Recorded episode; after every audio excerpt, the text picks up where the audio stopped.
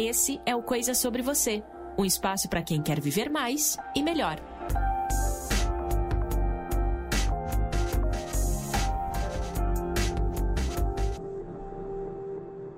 Olá, seja mais uma vez bem-vindo ao podcast Coisas sobre Você. Eu sou Bianca Oliveira, jornalista, produtora de conteúdo e esse é o meu espaço, um espaço muito especial para mim. Espero que tenha sido um lugar especial para você também, né? Um lugar de encontro fora do tempo, fora da temporalidade, né? Pouco importa se eu tô gravando esse episódio três horas da manhã, três horas da tarde, à noite, de dia.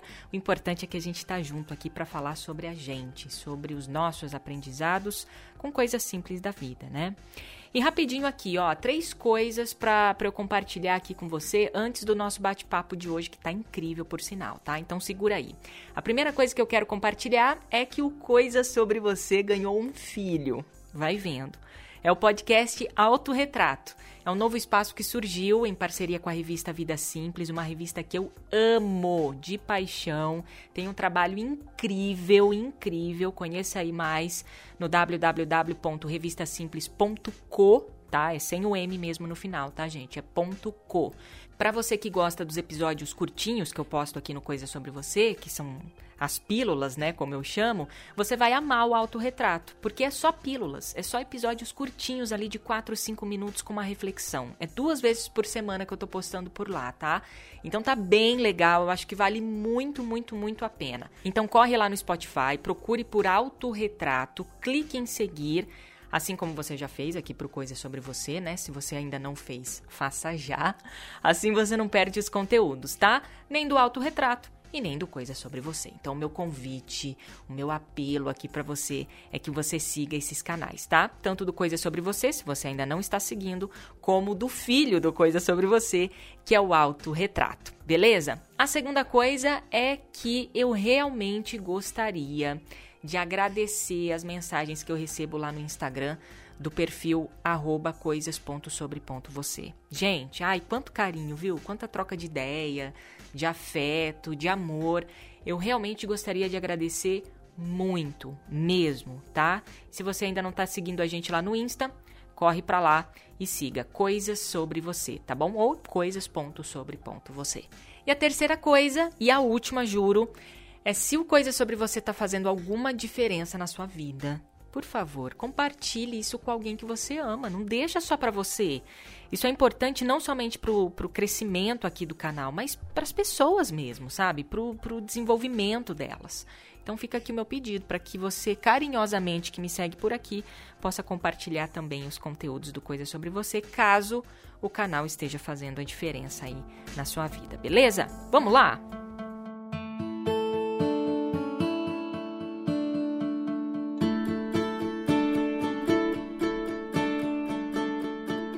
Gente querida, no episódio de hoje você vai conhecer a história de um neto e de uma avó. Uma relação assim maravilhosa de amor, de conexão, de respeito, de cuidado, mas também uma relação de muitos desafios, principalmente depois que essa avó foi diagnosticada com Alzheimer.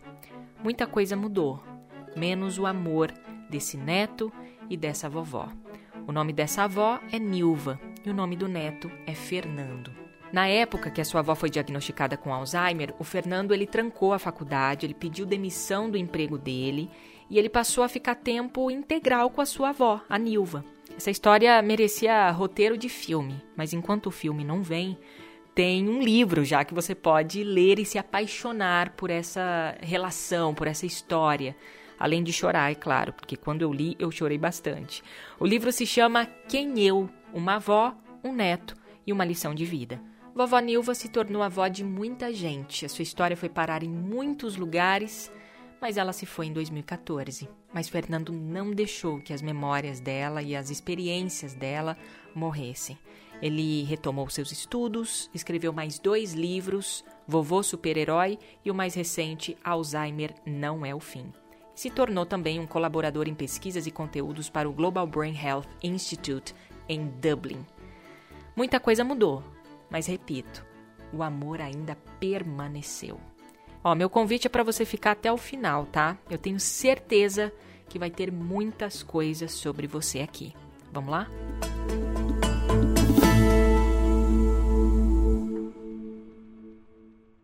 De onde surgiu a ideia de escrever um livro, expor ali a história da sua avó e também a sua, né, em conexão com a dela? Era um projeto para que ela pudesse se enxergar na capa de um livro. Infelizmente, ela veio a falecer antes, ela não se viu no livro. Uh, eu não ia lançar o livro porque era para ser uma realização nossa, mas eu vi o potencial da história dela mudar outras vidas. E foi por isso que eu lancei em homenagem. Foi um conflito porque eu expus a vida frágil da minha avó, expus os momentos onde a dignidade dela foi atingida e eu acho que ela está contente com o resultado. De uma forma muito especial, ela deve estar olhando para mim, olhando para o nosso trabalho e orgulhosa de estar fazendo a diferença. Ela que foi uma pessoa simples a vida inteira, que viveu de uma forma muito simples, que morreu de uma forma muito simples, poder passar isso para famílias. Ela que sempre amou viajar, ela está alcançando gente em todos os lugares do mundo. O nosso livro foi lançado em Portugal também. Tive a oportunidade de dar palestra sobre ela na Espanha, no México. O livro infantil foi lançado no Chile, na Argentina, no Uruguai. Então ela tá, ela tá viajando pra caramba, eu fico muito feliz com isso. Quem é essa essa mulher na sua vida, né? Quem é a vovó Nilva? A vovó Nilva, ela foi muito mais do que uma avó. Acho que isso é uma coisa muito bonita quando a gente consegue vencer esses vínculos já naturais e convencionais e a gente constrói uma amizade com as pessoas que a gente ama. Isso é muito bonito e a minha avó conseguiu fazer isso de uma forma maravilhosa, muito sensível. Ela sempre foi preocupada em ser suficiente para o neto, em, em trazer conhecimento para o neto, mas de uma forma descontraída. Ela, como eu disse, ela de uma forma informal. Ela era uma amiga, não só uma avó. Então ela lia todos os livros que me interessavam, via os filmes que na época adolescentes viam. Ela falava sobre Harry Potter de igual para igual. Ela falava sobre uh, Senhor dos Anéis, que os meus amigos nem gostavam na época, mas a minha avó lia para poder conversar comigo. E eu também buscava muito esse conhecimento do universo dela, tanto as palavras cruzadas, que é um hábito que eu mantenho até hoje, que passei muitos carnavais enquanto meus amigos ficavam jogando videogame, eu ficava na rede com a avó na praia fazendo palavras cruzadas. O tricô ela tentou me ensinar, nunca aprendi, mas era, era um momento tão, tão bom, tão gostoso da gente porque era algo que ela sabia fazer. Eu acho que a gente tem que dar esse prazer para as pessoas que a gente ama, de nos ensinarem algo, porque é como se a gente estivesse passando um legado à frente, adiante. E eu deixava a avó fazer isso. Nunca aprendi, mas eu deixava, não era por, por incapacidade dela ensinar, talvez minha de aprender na época a tricotar. Mas nós tínhamos esse intercâmbio de culturas e ela acabou virando a minha, a minha heroína também.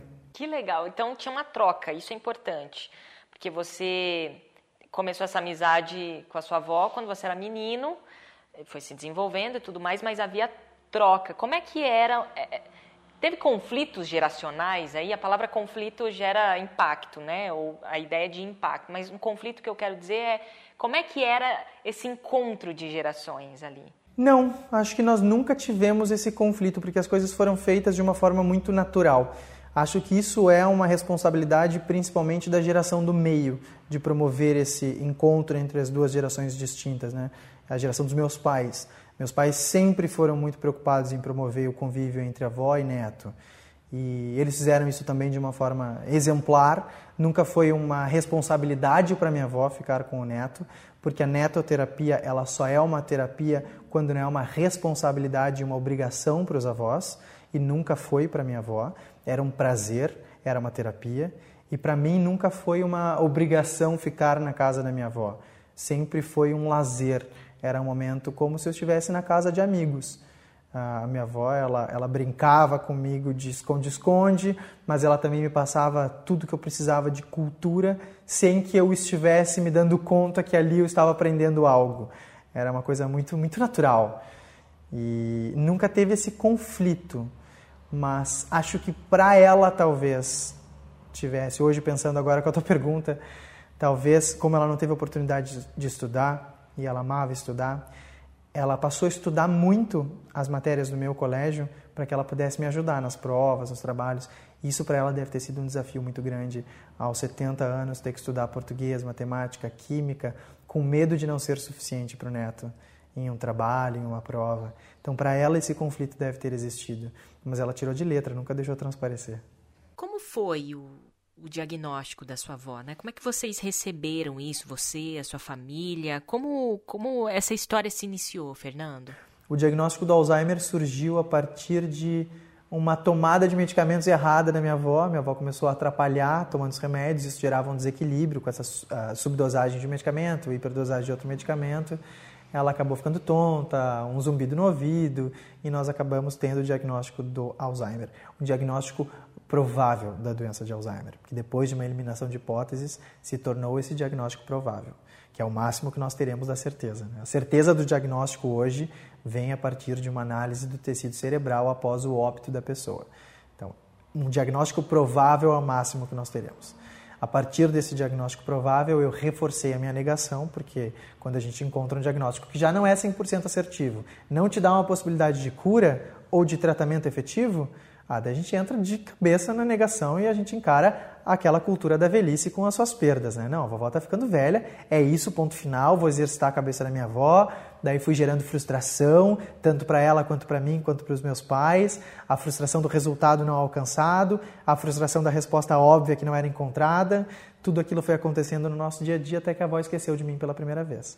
Quando ela esqueceu de mim pela primeira vez, eu, eu, eu foi como se o Alzheimer tivesse me dado um soco na cara chega, tu tá fazendo papel de ridículo, ou tu aceita a doença ou tu vai ficar apanhando até o final. E daí eu comecei a entender que realmente ia ser uma realidade na nossa vida e que nada faria minha avó esquecer de mim se não fosse uma doença como Alzheimer. Que na época era ficção científica. O quê? Uma pessoa vai esquecer as pessoas que ela ama? Não acredito nisso. Nada me fazia acreditar. Eu não tinha convívio com outras pessoas que tinham Alzheimer. Quando a avó esqueceu de mim pela primeira vez, eu achei aquilo. Meu Deus do céu, eu tô no Star Wars. Isso não acontece. Como é que foi? Ela estava fazendo tricô no quarto. Ela olhou para mim e perguntou: Tenho netos? Eu olhei para ela: Sério? Eu fico o dia inteiro do teu lado. Tu tem a cara de pau de me perguntar se tem netos. Eu sou seu neto, vó. Nossa, eu perdi totalmente minha paciência. Eu chorei, eu gritei, eu reforcei a fragilidade dela, que é uma coisa que depois eu entendi que era errada. Só que nesse primeiro momento, quando a pessoa que tu mais ama, é, ela te apaga da lembrança, que não foi uma coisa constante, foi naquele momento, depois ela lembrou, depois ela esqueceu, depois ela lembrou, depois ela esqueceu. Aquilo para mim foi um foi o fim de, um, de uma era para mim. Foi, foi a entrada de uma nova era. Não deixou de ser a pessoa que eu amava, não deixou de ser a minha avó, não deixou de ser a Nilva. Mas ela passou a ser uma pessoa onde eu entendi que uma limitação nos acompanharia até o último dia de vida dela. E como é que ela reagiu quando você falou, como assim? Ela passou a mão na minha cabeça e disse: A avó esqueceu que tinha netos, mas não esqueceu que te amava. E eu pensei: Nossa, ela é muito inteligente. Ela deu a melhor saída possível para me fazer sentir o pior neto do universo. Fiquei com muita raiva daquilo. E eu pensei: Cara, isso é muito piegas, não é verdade. Muitas vezes depois dali, ela disse para mim: Que coisa engraçada. Disse o que, vó? Eu tenho certeza que eu te amo. Está aí daí, vó. É que eu não lembro quem tu é. Dizer, vó, se a senhora lembra que me ama, a gente já está num lucro que a senhora não tem ideia. Mas eu, não, mas eu quero saber quem, quem tu é. Digo, bom, vó, quem sou eu, vó? Diz, ah, meu vizinho. Digo, não, vó, ouve, vó, quem é você? Meu pai. Digo, não, vó, olha para mim, olha para ti, quem sou eu? Digo, ah, também não quero mais saber. Daí ela já se irritava. Porque quando a gente reforçava a limitação dela, ela se sentia incapaz. Né? Isso era um grande erro. Sua avó era uma pessoa muito alegre, muito sorridente, muito brincalhona, né? dava risadas. É, mas creio que ela teve momentos também de muita tristeza, de não querer interagir, é, de agressividade. Teve esses momentos? Teve. São chamadas de alterações comportamentais. Elas incluem desde agressividade, apatia, depressão, a perambulação, as alterações de apetite, de sono. Uh, são várias alterações de comportamento que podem. A, a hipersexualidade, sexualização da pessoa, ela pensa mais em sexo, ela fala mais palavrão, uh, ela fala sobre, sobre sexo, até mesmo com o filho, porque ela não reconhece mais o filho, então é uma questão moral ali que o filho tem que desconstruir para entender como passar por aquilo de uma forma mais tranquila, mais leve. Uh, essas alterações de comportamento, elas têm um start, elas têm um gatilho. O medicamento para Alzheimer hoje, essa medicação, ela vem a suavizar um pouco essas alterações de comportamento, mas ela não faz todo o trabalho. Muito desse trabalho é do cuidador familiar. que tem que entender algumas medidas psicossociais que podem ser feitas para reduzir a agressividade, reduzir a depressão, uh, que é, por exemplo, ao invés de tu pegares um remédio, incluir mais um remédio né, na, na dieta desse idoso que já tem uma grande receita, será que você não pode pensar se ela está irritada e ela levantou da sala para o quarto porque tem uma janela aberta e tem uma corrente de ar que ela não está manifestando verbalmente, porque eles perdem essa conexão? Será que ela não está com fome? Ah, eu quero ir para casa. Eles falam que quero ir para casa o tempo inteiro. Ah, não, a senhora está em casa, ele começa uma discussão. Será que, ao invés de começar a discussão, você não pode parar e pensar: será que ela quer ir para casa porque ela está com fome? Será que ela quer ir para casa porque ela está com sede? Porque os idosos perdem a percepção de sede dentro do Alzheimer. Isso gera infecções urinárias, que é uma das maiores causas de óbito dentro de idosos com Alzheimer. Será que ela não está com sede? Será que ela não está com vontade de ir no banheiro e não lembra onde é que é o banheiro? Eu posso só dizer, vó, vamos ali no banheiro. Então são várias essas, essas medidas que a gente pode olhar para dentro de nós. Eu vou fazer uma comparação. É claro que eu não estou ah, louvando a, a infantilização do idoso, mas é um período onde tu pode assemelhar ali com a, a, o período da, do bebê. Quando a mãe recebe o bebê em casa, os primeiros meses, a mãe começa a se adaptar. A criança começou a chorar, ela não sabe o que é. Depois de pouco tempo, a mãe já sabe. Ela está chorando esse horário, ela está chorando desse jeito, é porque ela está com fome. Ah, não, mas ele está chorando daquele jeito, é porque ele está com frio, está com sono. Ah, ele está com sono, por isso que ele está fazendo manha. A, a mãe já começa a pegar esse tino. Quando a gente cuida de uma pessoa com Alzheimer, a gente começa, ah, não, é seis da tarde, ela levantou, quer ir embora porque ela está com fome, é porque está escurecendo, ela quer ir para casa. Então a gente já começa a entender o que, que aquele idoso está manifestando e de outras formas, não com um comprimidinho, a gente começa a aliviar essas alterações, como é a agressividade.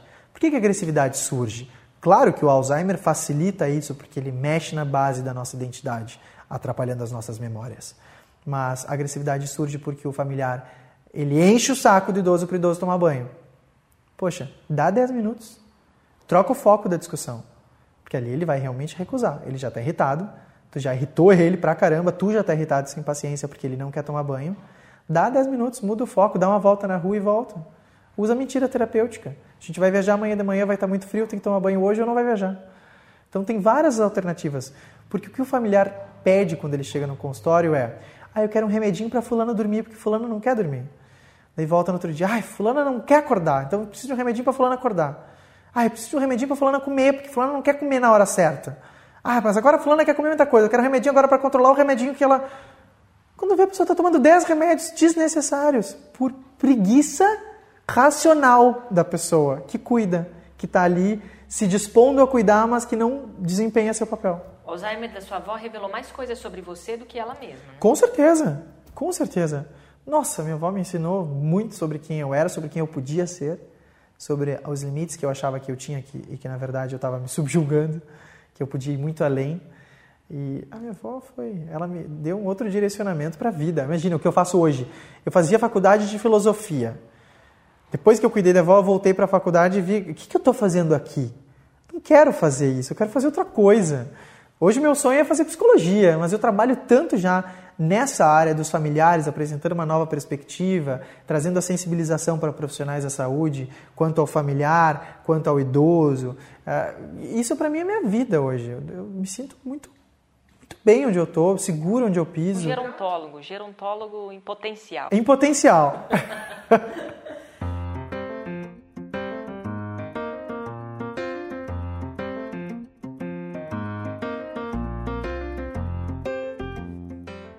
Quais foram os seus maiores, os seus maiores desafios, assim, é, emocionais, ali, comportamentais com a sua avó? Como, porque quem vê seus vídeos fala, ai, que legal, bonito, e tá, poxa, nossa, a avó dele era uma avó perfeita, que neto perfeito, é uma vida perfeita, né? Uma vida de risada, de brincadeiras todo o tempo. Nossa, dá até vontade de ter uma avó com Alzheimer, porque é uma vida tão bonita. Mas eu acho que não foi assim. Então, eu queria que você contasse os desafios. Se a pessoa quiser conhecer os desafios todos do Alzheimer, basta ir para o Google. O Google vai te apresentar todo o lado negativo do Alzheimer. E ele me apresentou tudo isso há 12 anos atrás. Mas ninguém me apresentou o lado leve, o lado que poderia ser tranquilo e o lado que eu poderia minimizar. esses estragos. Ninguém me apresentou isso, eu tive que descobrir sozinho. Os meus esforços mostrando o lado positivo e o lado mais uh, ameno da doença de Alzheimer é mostrar que é possível, é incentivar as pessoas ao cuidado, é incentivar as pessoas ao convívio, é mostrar que essas estratégias vão surgir ao longo do caminho e que eu posso compartilhar muitas delas. Porque o lado ruim tem muita gente compartilhando, mas a solução tem pouca. Essa era a minha intenção. Mas longe disso ter tido uma experiência perfeita dentro do Alzheimer. Todos esses aprendizados que eu tive foram ao longo de seis anos. Muito eu errei até conseguir acertar. A mentira terapêutica, nossa, muito eu fiz a minha avó chorar achando que era a coisa certa quando eu dizia que a mãe dela tinha morrido. E eu achava que a minha consciência está tranquila. Hoje eu vi que eu podia ter aceitado essa possibilidade da mentira terapêutica muito antes. Isso eu tento trazer para as famílias para que elas possam encurtar esse período da negação e entrar no período das estratégias. Qual é a estratégia que eu posso utilizar? Porque não é velhice, é Alzheimer. Então o que, que eu posso fazer? Já aceitei. É, esse é o meu trabalho, é encurtar esse período. Todos os familiares vão passar pelo período da negação. Tu vai passar por cinco minutos, eu vou passar por um ano, outro vai passar por cinco anos. Você fala de mentira, mas como que era isso? Que, que tipos de mentira? Por exemplo, uma pessoa com Alzheimer vai te perguntar 40 vezes por dia onde é que está a mãe dela, a partir de certo estágio, não claro no estágio inicial. Onde é que está minha mãe? Morreu. E meu pai? Morreu. E minha avó? Morreu há muito mais tempo. E fulano? Morreu. Tá, todo mundo morreu? Sim senhora é quase a última. Todo mundo já morreu. Ela perguntava de umas pessoas que eu não conhecia, e fulano, era mais velho que a senhora? Era, então já morreu. Porque eu me sentia na posição de estar fazendo bem, porque eu tinha que falar a verdade, eu fui criado dessa forma. Eu não posso desrespeitar minha avó numa fase frágil da vida dela, em nenhuma fase. Só que um dia ela olhou para mim e disse: Tu vê só, é tão difícil esquecer e tu fica me lembrando. E eu entendi que ela estava gritando por socorro. Ela disse: Fernando, se o Alzheimer se apresentou nesse momento da minha vida, eu não posso mudar ele. Tu não pode me fazer reviver o luto das pessoas que eu amo todos os dias, porque eu sofri muito quando eu as perdi e eu não posso as perder todos os dias. Então é mais ou menos isso que eu traduzi dessa frase dela. Foi uma coisa bonita, foi, foi uma coisa linda isso que ela me pediu. Por favor, entenda que os aprendizados da tua vida vão ter que ser flexíveis. Você vai ter que entender o momento da vida das outras pessoas e você não vai poder engessar esses aprendizados. E eu comecei a mentir para minha avó, uma mentira terapêutica. Né? Então, quando ela perguntava onde é que está minha mãe, eu dizia, foi viajar. Foi viajar? Coisa boa para ela. Que bom que ela está aproveitando. E ela dizia, onde é que está minha mãe mesmo? Está em Paris. Está em Paris? Ai, que lindo, coisa boa. Eu li um livro sobre Paris e dela começava a falar. Então eu fazia ela imaginar a felicidade, porque ela não mais sabia, ela não tinha mais a certeza dessa felicidade. E outra, é um baita aprendizado para você, né? Ali mentindo, entre, não sei nem se a gente pode usar essa, essa, essa palavra, porque às vezes... É não tenha medo das palavras, não tenha medo das palavras. Quando a gente cria esse medo das palavras, a gente acaba estagnado também em alguns aprendizados, algumas aprendizagens ao longo da vida. A gente estereotipa as Exatamente, palavras, né? como era o meu medo de mentir por, por conta do peso da palavra mentira.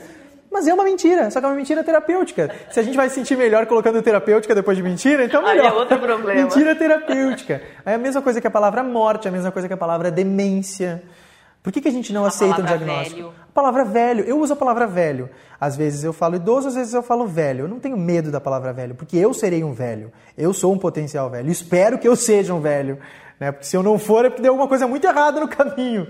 Mas eu acho que as pessoas têm que entender que palavras fortes elas têm que ser utilizadas para que a gente possa tirar um pouco desse ar negativo em torno. Por que, que as pessoas não querem envelhecer hoje? Porque as pessoas têm medo dessas palavras, que se criou uma cultura em volta delas. Por que, que as pessoas têm a, a negação do diagnóstico de demência? Por que, que existe esse preconceito, esse tabu? Porque desde pequeno a gente chama fulano de demente. Que a gente cria essa cultura do termo. A gente tem que desconstruir isso. Eu acho que esse é um grande objetivo de todos os projetos que surgiram a partir da fragilidade da vovó Nilva. Mostrar que não, não, não é necessário ter vergonha da demência, medo da morte. O que, que tu faz quando tu cria o medo da morte numa criança? Tu personifica a morte. A criança imagina a morte. Daí a criança acha que pode fugir da morte. Porque ela é uma pessoa, a morte vai te encontrar.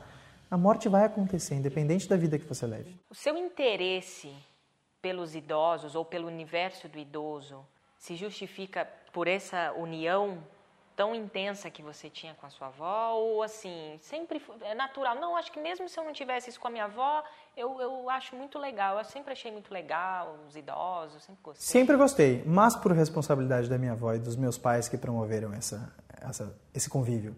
Uh, não, não tem como tirar esse mérito. Eu não sei como é que seria se nós tirássemos, porque eu sempre tive uma avó presente. Então, as minhas lembranças, a forma como eu reajo a tudo, a forma como eu interpreto a vida, é também responsabilidade dessas lembranças que eu tenho, desse convívio que eu tive com as minhas avós e com os meus pais. Eu tenho lá em casa uma avó que não é muito presente emocionalmente e eu tive essa avó que foi uma avó extremamente coruja. Então eu tenho esses dois universos para comparar. Sou totalmente apaixonado pelas duas avós. Hoje, essa outra avó que está viva ainda é uma grande amiga para mim, mas é realmente uma avó mais distante. Ela sempre foi assim. Hoje ela quer resgatar um pouco desse tempo e eu fico muito feliz com isso. Todo o tempo que ela quiser meu, ela vai ter, mas os avós precisam se preocupar em fazer isso antes. Até para gerar essa consciência de jovens, de crianças e jovens, criando uma consciência de velhice, de limitações, de fragilidade, para que se criem voluntários. Isso é algo que vem nato de alguém que convive com os avós. E Desde sempre eu me recordo que quando tinha uma tsunami, um furacão, alguma, algum problema no mundo, eu olhava para minha mãe, eu chorava e dizia: "Mãe, e os velhinhos?" Porque as crianças vão sair correndo, os adultos vão sair correndo com a criança no colo, mas e os velhinhos? Os velhinhos não conseguem correr. Então sempre foi uma preocupação, porque eu tive um convívio com a minha avó, eu sabia como era envelhecer, eu tinha um amor muito grande por ela e eu sabia que lá na Ásia tinha uma avó que era muito apaixonada pelo neto, mas que não ia conseguir correr sozinha e eu me preocupava, alguém vai correr com ela? É, já que você tocou nesse assunto de crianças, você tem um livro também focado nas crianças, né? Você queria, é, acho que de uma forma lúdica, falar para elas sobre o Alzheimer. Como é que foi isso? O que fala esse material e como é contar para crianças sobre uma, uma dificuldade tão grande que é o Alzheimer, é uma realidade tão presente já no, nos nossos dias. Muito presente. Existe um benefício muito grande, um ganho para todos os lados dentro dessa intergeracionalidade. Né? Alguns residenciais de idosos pelo mundo já estão unindo não só o residencial, como durante o dia uma creche para crianças, onde crianças e idosos convivem. Não são todas as crianças que têm idosos em casa, não são todas as crianças que têm os avós vivos, então, quando tu coloca elas em convívio diário com esses idosos e eles também, você traz a dignidade de volta. Porque a criança, isso é uma resistência do adulto acreditar, mas a criança não vai tratar aquele idoso diferente porque ele tem Alzheimer, porque ela não vai tratar com pena. A criança não se incomoda em ouvir ou repetir 40 mil vezes a mesma coisa. A criança vai perguntar qual é o teu nome 40 mil vezes. A criança vai repetir o nome dela 40 mil vezes. E ela não vai se incomodar com isso, não vai te xingar, não vai se irritar.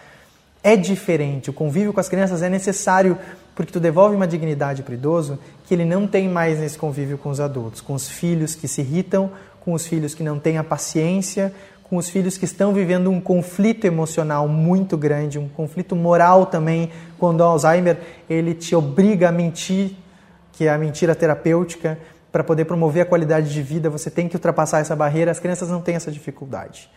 E muito infelizmente, as famílias acabam tirando as crianças do convívio pela dificuldade de abordar esses assuntos difíceis.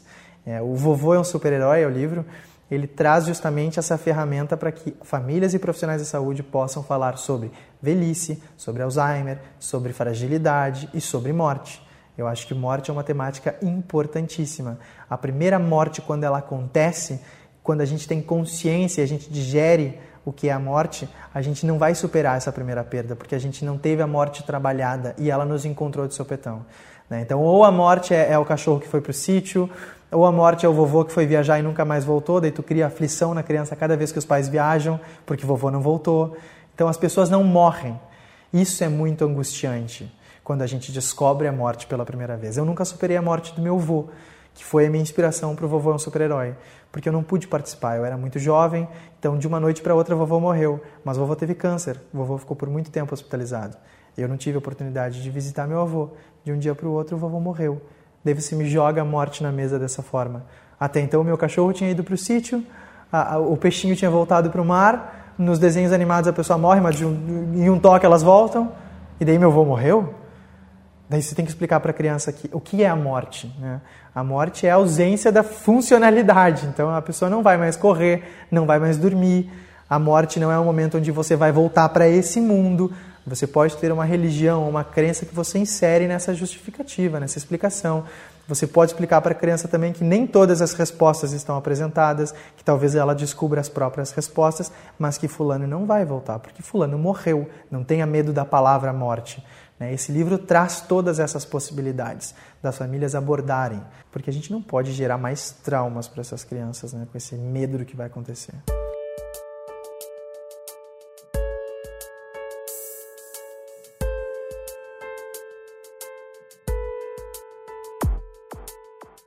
Fernando, você é, tocou um, um, ponto aí que eu acho legal a gente voltar nele rapidinho, que é a infantilização do idoso.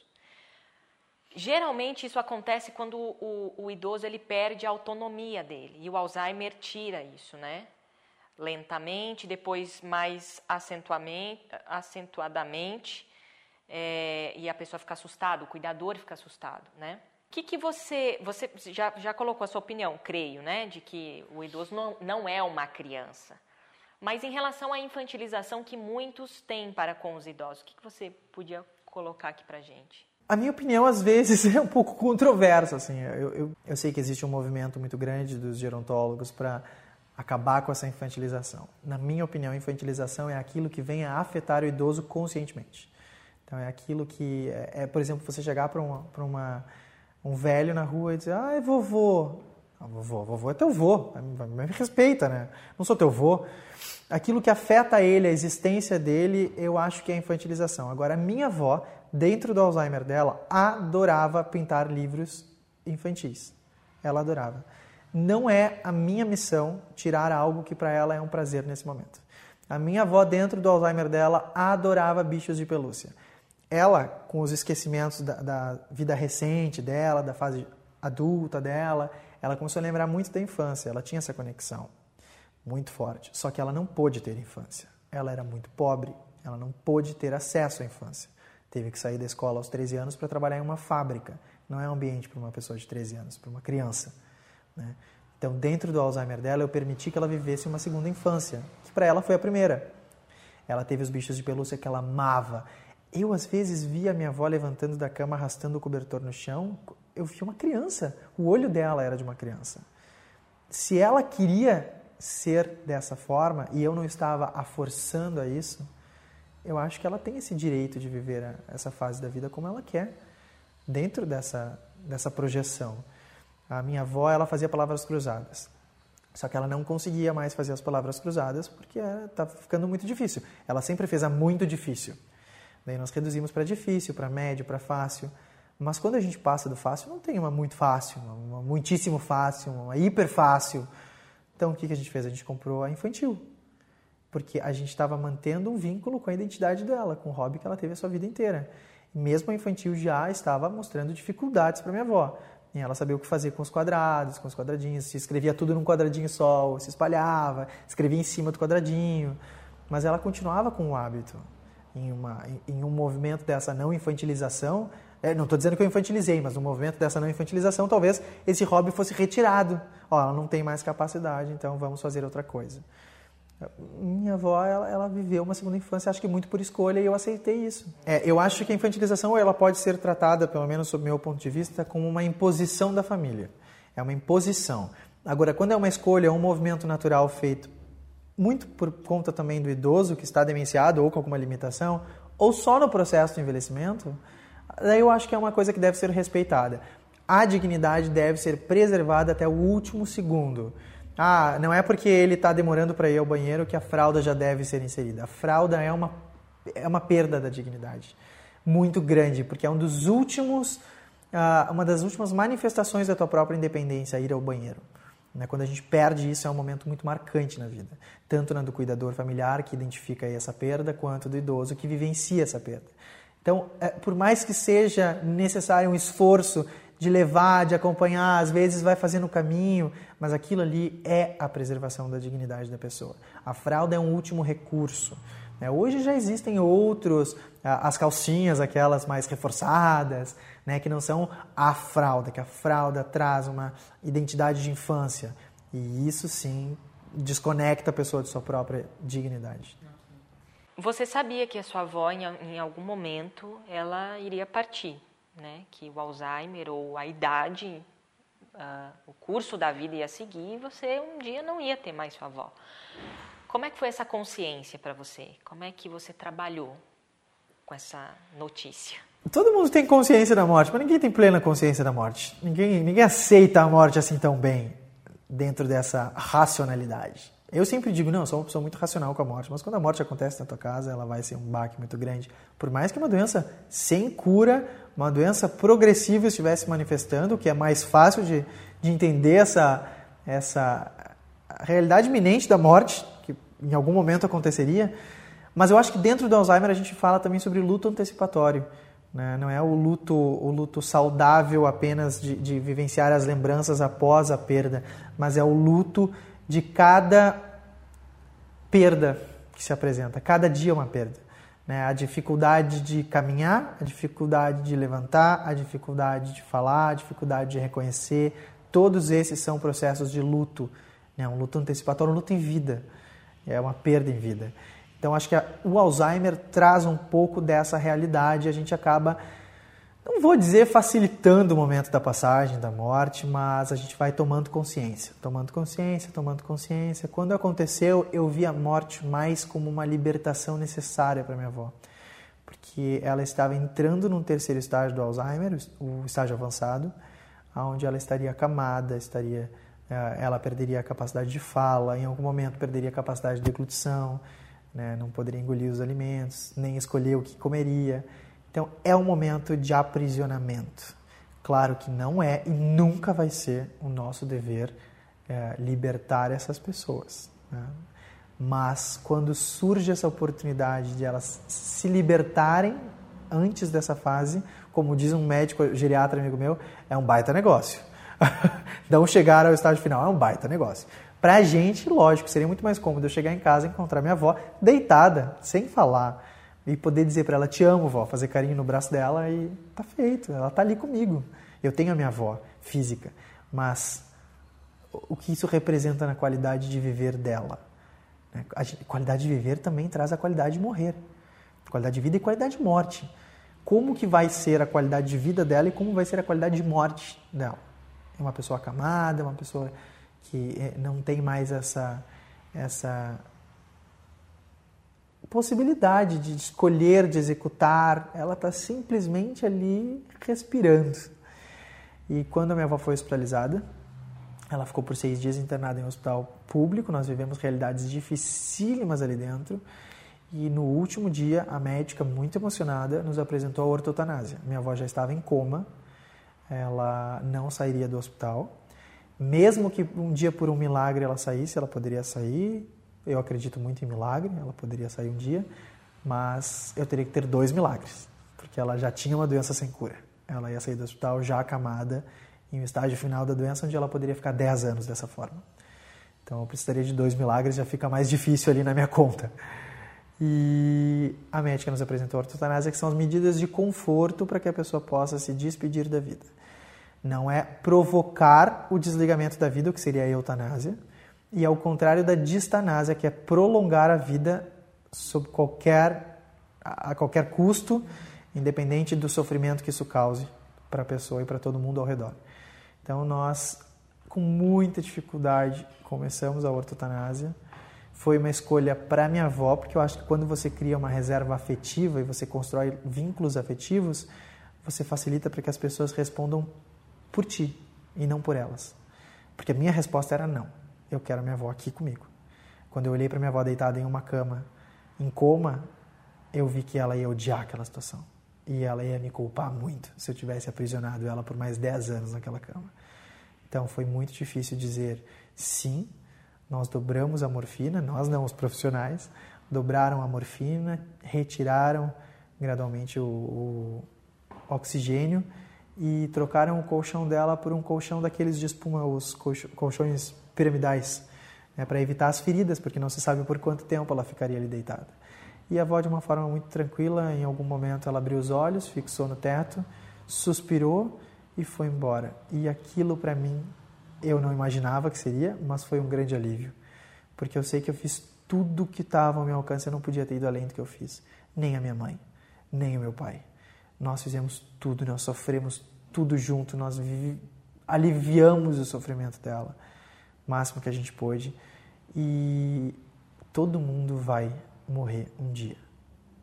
Eu dou graças a Deus que a minha avó morreu sem sofrer mais, porque ela poderia ter sofrido mais. E dou graças a Deus que ela teve uma família maravilhosa que conseguiu aliviar todas as perdas e desafios da doença de Alzheimer, que é uma doença que cada vez mais vai fazer parte do contexto não só dos brasileiros, mas do mundo inteiro.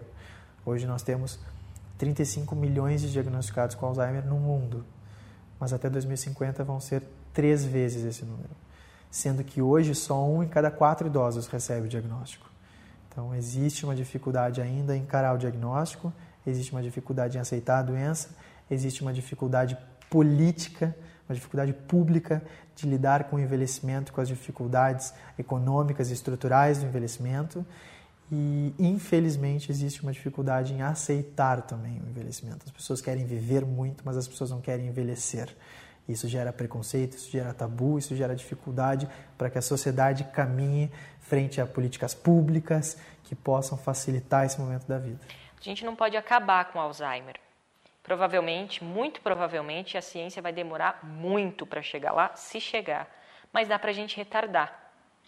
Dá para a gente, ao invés de você viver 10 anos com Alzheimer, você pode viver 5, 2, 3 anos. Você, com 26 anos, acompanhando toda esse, essa trajetória da sua avó, né, se envolvendo emocionalmente e se aprofundando, inclusive, no assunto, o assunto sobre a doença, depois, mais tarde, até se aprofundando sobre o universo do idoso. Como é que você está se preparando para a sua velhice? Né? E provavelmente até para algumas doenças que são crônicas, né? que surgirão com o envelhecimento. Como é que você está? Como é que isso está fazendo sentido para você? É, a nossa geração é uma geração que não tem memória. Né? Se tu pegares alguém da minha idade, 20 anos, colocar em uma rua perdido, sem o telefone, não sabe chegar em casa porque não tem o GPS, não sabe mais o telefone de ninguém porque ninguém decora o telefone de ninguém, não sabe nenhum dado mais. A gente não decora, a gente não tem essas informações. Eu me preocupo muito com isso porque é uma geração que é, entrou na comodidade tecnológica. Claro que a gente está se atualizando com a tecnologia, mas a tecnologia está cada vez nos acomodando mais também nesse estímulo cognitivo, de lembrar, de buscar, de reforçar. A tecnologia deve ser um aliado, mas a gente tem que estimular isso também, a leitura. A minha mãe mesmo, minha mãe é uma, uma rata da tecnologia. Só que eu digo para ela, mãe, pega um livro para ler. Eu digo, não, eu leio no Facebook. Não, eu leio na, no Terra, eu leio no, no, no, em tal veículo. Digo, não, mãe, tá errado. Pega um livro para ler. Isso é importante para ti, vai fazer diferença para ti, tu vai criar uma reserva cognitiva. Não pode te acomodar sempre no mesmo estímulo. Eu, depois de toda essa experiência, tenho muito medo da minha velhice com as minhas limitações, que eu possivelmente terei alguma. Então eu passei a cuidar da minha alimentação. Não vou dizer que eu cuidei do meu exercício físico do meu corpo, porque isso é uma mentira enorme, mas eu tentei, eu paguei a academia. Eu vou chegar lá ainda. Hoje já se comprova que exercício físico ele é tão importante para o cérebro quanto é o estímulo cognitivo, tão importante para evitar doenças como Alzheimer, uh, doença, uh, demência cerebrovascular, quanto é o, o estímulo cognitivo. Então eu vou chegar lá. Mas eu mudei muito meu estilo de vida. Nossa, eu sou muito mais saudável hoje do que eu era quando eu cuidava da minha avó ou antes disso. E principalmente a minha saúde financeira. Cuido muito. Porque minha avó envelheceu com salário mínimo. Minha avó envelheceu em, no sistema público, que não dava bola para ela. E eu não quero envelhecer nesse sistema. Então eu cuido muito da minha saúde financeira e da saúde financeira dos meus pais, porque eu sei que eles são minha responsabilidade também. Então eu brigo muito brigo com toda razão. Eles vão ter que cuidar da economia deles, porque isso vai sobrar para mim e eu quero ter estrutura para cuidar deles, porque eles merecem.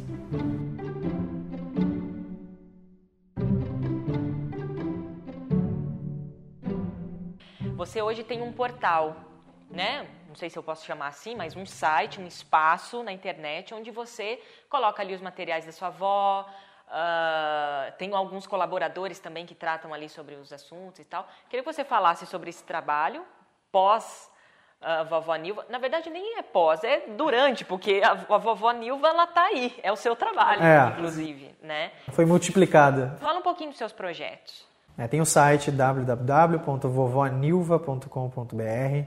O site ele tem não só notícias sobre o envelhecimento e também muito sobre o Alzheimer, linkando sempre com as demências, mas isso quase diariamente, mas também colunistas de várias as disciplinas que dialogam com a doença de Alzheimer. Não é só o médico, é o psicólogo, é o fisioterapeuta, é o fono, é o TO, é uma arquiteta que pode falar sobre as modificações da casa, é uma outra neta. Então são vários os profissionais que falam sobre o universo do Alzheimer ali, em colunas super bacanas, que recomendo muitos familiares que estão entrando nesse mundo entrarem, conhecerem um pouco sobre a doença de uma forma leve, uh, tomarem uh, certos cuidados na hora de absorver os conteúdos, escolher nesse momento de aceitação conteúdos mais positivos que te incentivem, como é o site da Vovó Nilva, o site Alegre. Não é, não é uma coisa que vai te trazer mais medo, mais receio, mais tristeza, porque não é o que a gente precisa nesse momento.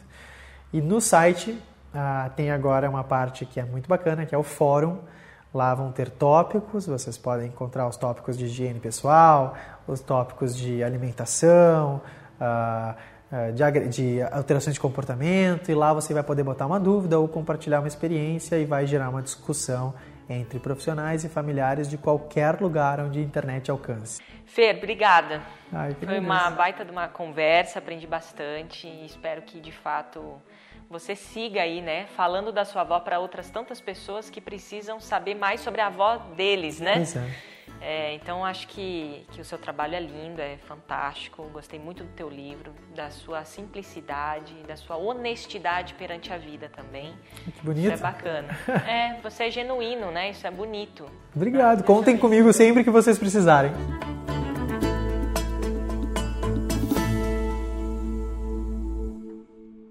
E aí, gostou? Se você quiser bater um papo comigo, eu tô lá no Instagram do Coisas Sobre Você. O link tá aqui na descrição desse episódio.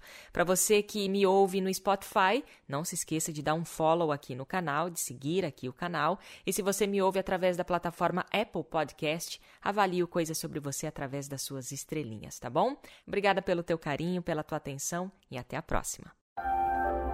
Esse é o Coisas Sobre Você, um espaço para quem quer viver mais e melhor.